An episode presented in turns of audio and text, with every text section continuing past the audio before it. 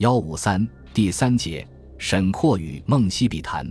在宋代的科学发展史上，沈括及其科学成就几乎就是这个时代科学发展的代名词。他的科学成就标志着一个时代文化发展高峰的到来。沈括，字存中，钱塘人，是我国古代杰出的大科学家。他在科学领域的各个方面均有建树。《宋史》称他博学善文，于天文、方志、律历。音乐、医药、卜算无所不通，皆有所论著，可谓评价公允。作为一个杰出的科学家，沈括一生著作甚丰。从《宋史·艺文志》中，我们可以了解到，当时所录他的著作就有二十二种一百五十五卷。现在能见到的有《梦溪笔谈》《卜笔谈》《续笔谈》《长兴集》《苏沈良方》等，其中最有价值的莫过于《梦溪笔谈》。它可以说是宋代的一部小百科全书，内容涉及数学、天文、历法、地理、地质、气象、物理、化学、冶金、兵器、水利、建筑、医学、动植物等领域，三分之一以上是关于科学技术的。其中对当时科技成就的忠实记录尤为珍贵，如玉号的书经、毕生的活字印刷、三扫施工法、冷锻猴子甲和灌钢技术。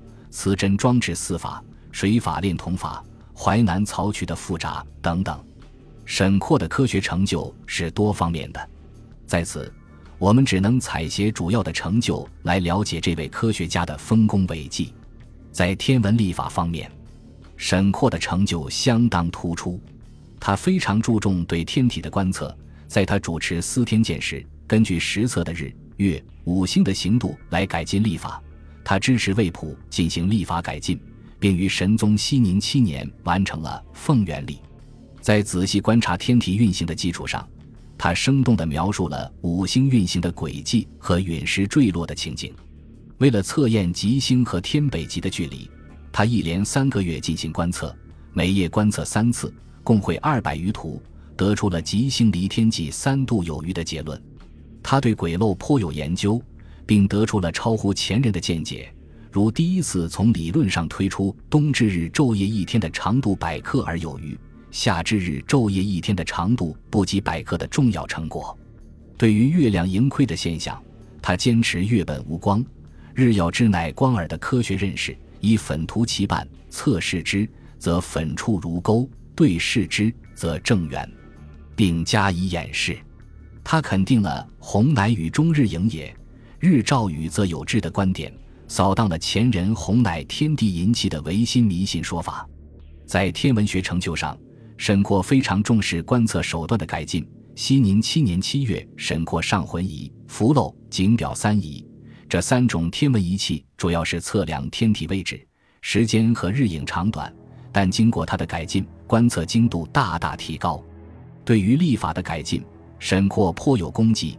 他主张使用十二气历，即十二气为一年，立春为一年的开始，大近三十一日，小近三十日，一大一小相见，纵有两小相并，一岁不过一次，这样就可做到岁岁齐进，永无闰余。这就把传统的月相变化的内容注入到历法里，可惜此法未被采纳，反而招致一些人的围攻。在数学方面。沈括的成就在于推导出了细基数和会元数。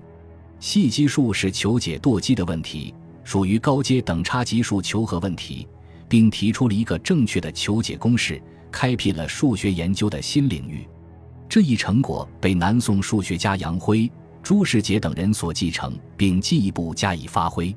会元数是一个已知弓形的圆径和使高求弧长的问题。沈氏推演出了求弓形弧长的近似公式。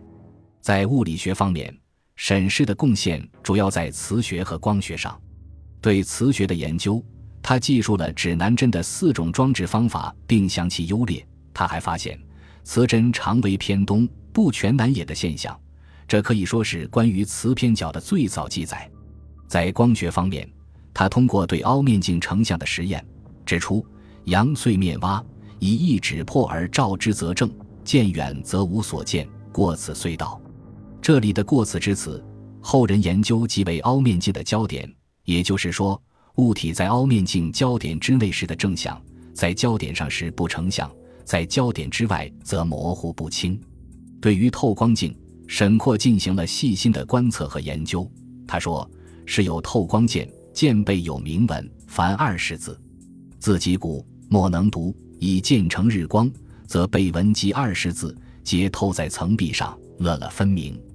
人有缘其理，以为注石薄处先冷，唯背文上差厚厚冷而同缩多。文虽在背，而剑面隐然有迹，于光中显。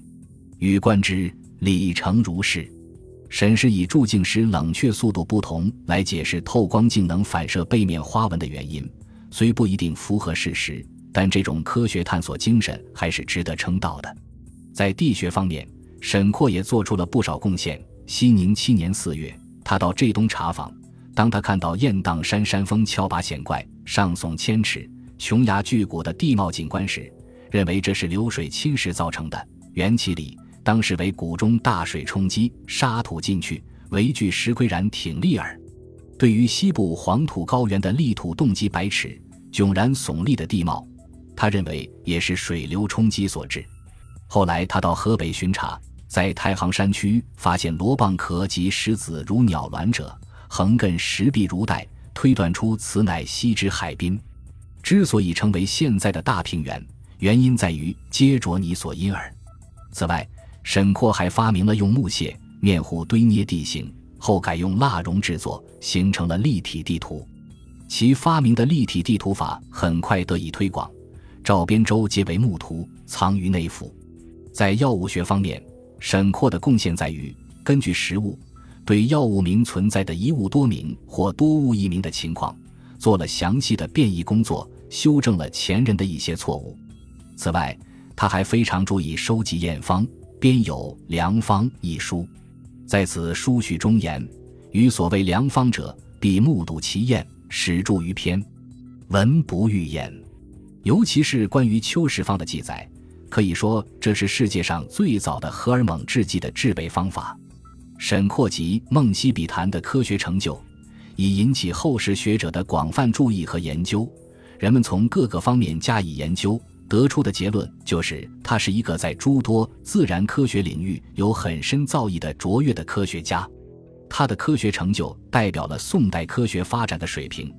过去人们在论述宋代文化发达的盛况时，多从人文科学领域加以描述，而沈括的科学成就则标志着宋代文化的另一侧面，即自然科学的发展水平。